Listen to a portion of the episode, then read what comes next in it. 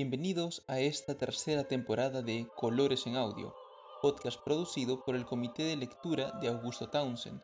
Soy Mauricio Zamudio y hoy, junto a Liliana Checa, hablaremos sobre dos prominentes artistas del siglo XVI, Sofonis Vanguisola y Parmigianino.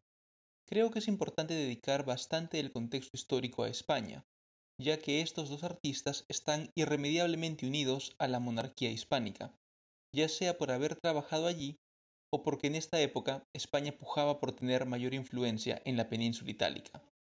Comencemos pues con el origen de este país cuyo nombre significa tierra de conejos. Fue una provincia romana llamada Hispania y, luego de la caída del imperio, pasó a ser un reino visigodo hasta 711, cuando, tras la batalla de Guadalete, se consumaría la conquista musulmana. Durante la Edad Media, los reinos cristianos y musulmanes vivieron en un constante ajetreo, quitándose territorios o aliándose en contra de algún enemigo. No existió la mal llamada reconquista, pues no hubo un esfuerzo unificado de parte de los reinos españoles por expulsar a los musulmanes. Es más, no había una idea de nación. España como país no existía. Se podría decir que lo que hoy conocemos como España tuvo su origen con el matrimonio de Isabel de Castilla con Fernando de Aragón. Los reyes católicos, como se les llamó, unificaron la península y en 1492 conquistaron Granada, el último bastión musulmán de la España mora. Se dice que Aisha, la madre de Boabdil, el último sultán de Granada, le dijo a su hijo, cuando camino del exilio, éste volteó hacia Granada para ver la ciudad perdida por última vez. Llora como mujer lo que no supiste defender como hombre. Quizás muchos no lo entiendan, pero esta frase, viniendo de una mujer aguerrida y sin temores, que tenía su propio palacio en una época en que las reinas vivían encerradas en el harén, debió ser como una puñalada para Boabdil. Se cuenta que el sultán suspiró, dando así inicio a la leyenda de los suspiros del moro. España, ya unificada, siguió su desarrollo y comenzó la exploración de las Américas. Sin embargo, de vuelta en el continente, la sucesión del nuevo reino tenía problemas. La unión permanente entre Castilla y Aragón dependía de la capacidad de Isabel y Fernando de producir un heredero. Tuvieron cinco hijos. Sin embargo, el único hombre, el príncipe Juan, moriría a la edad de 19 años. Por esto, la corona pasaría a manos de su hermana Juana, quien será conocida con el apodo de Juana la Loca. Ella se casaría con el hijo del emperador Maximiliano I del Sacro Imperio Romano, Felipe el Hermoso. La unión produciría varios hijos, incluyendo el segundo, Carlos, quien, cuenta la historia, nacería en un retrete del Palacio de Gante.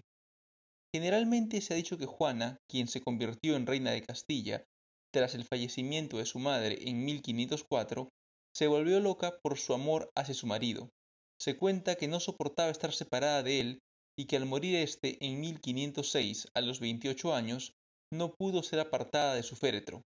Sin embargo, estudios recientes apuntan a que quizás la reina no estuviera loca.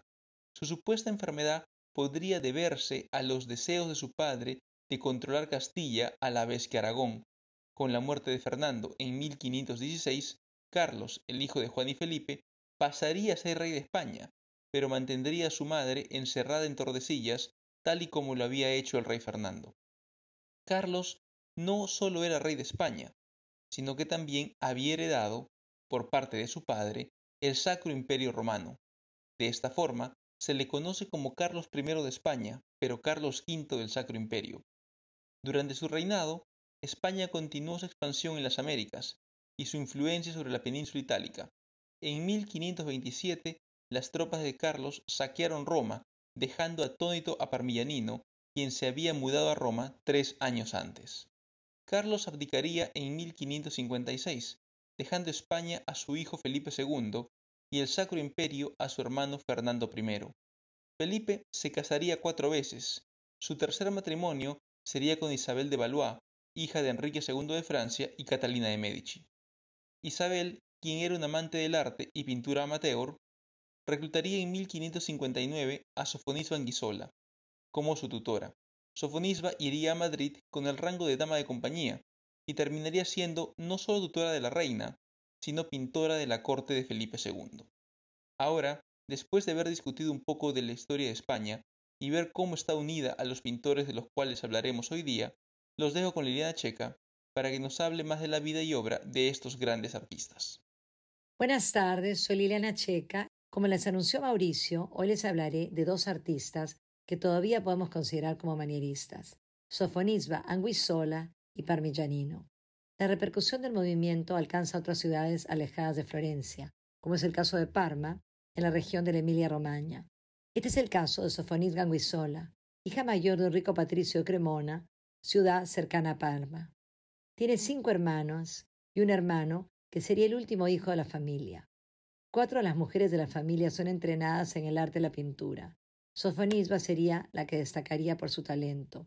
Se sabe poco acerca de su formación, pero está documentado que estudió bajo el maestro Bernardino Campi en su ciudad natal de Cremona.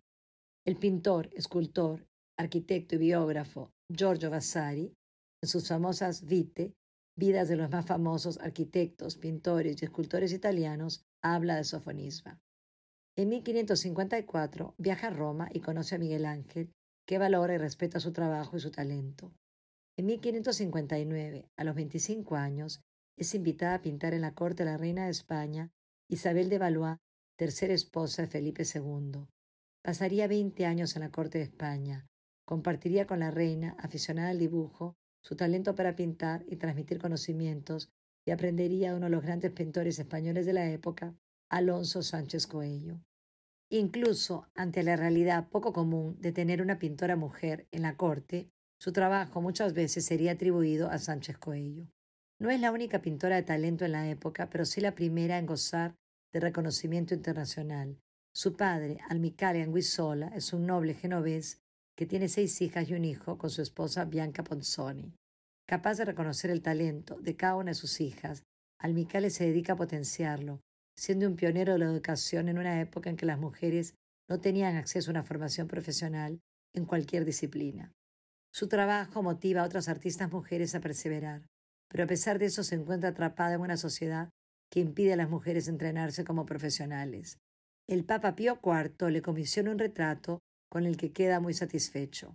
Su especialidad son precisamente los retratos y revelan su capacidad para penetrar y reflejar los sentimientos humanos en particular los de las mujeres. Es una virtuosa del pincel, usando una pincelada a la manera veneciana. Viviría 93 años y a lo largo de estos se dedicaría fundamentalmente a retratos de su familia, otros comisionados y muchos autorretratos. Su pintura revela una capacidad de comprensión del espíritu de la mujer de su época, de los niños y la gente. Su trabajo está basado en la independencia de su carácter y en poder desempeñarse como artista en un momento en que la mujer más aún de una clase social alta como la suya, no tenía la oportunidad de acceder a una formación profesional. Otro artista que adopta como nombre artístico el de su ciudad de orígenes, Parmigianino, proveniente de Parma, un discípulo otro gran artista de Parma, Correggio, de quien hablaremos en el próximo episodio. La pintura de Parmigianino está casi al borde del barroco. Al igual que Rafael, tendría una existencia breve de 37 años, pero a diferencia suya, su vida sería la antítesis de la del primero. En una etapa de su vida es encarcelado por incumplir con un contrato. Vasari relata que los últimos años de su vida están dedicados a la alquimia y a lucir un aspecto descuidado y despreocupado por su físico. Pasa una temporada en Roma y absorbe el estilo renacimiento que encuentra ahí. Uno de sus cuadros más estudiados es su autorretrato, hecho ante un espejo convexo. Consigue distorsionar la figura y el espacio recurriendo a su obsesión del manierismo por la deformación y la exageración de la figura humana. Su cuadro más famoso es la Madonna del cuello largo, realizado entre 1564 y 1540. En él, el cuello de la Virgen aparece tan alargado al extremo de desafiar los cánones de belleza convencional. El espacio es ambiguo y misterioso, y la presencia y tamaño del profeta con el pergamino parece fuera de lugar, del mismo modo inexplicable. Es probable que la idea del artista haya sido la de crear una columnata que nunca concluye. A pesar de su extrañeza, los rasgos de la Madonna al cuello largo coinciden con el concepto de belleza del siglo XVI y no podemos dejar de reconocer que es un cuadro que nos cautiva por su misterio, extrañeza y deliberada manipulación de las formas. Nos despedimos hasta un próximo episodio de Colores en Audio.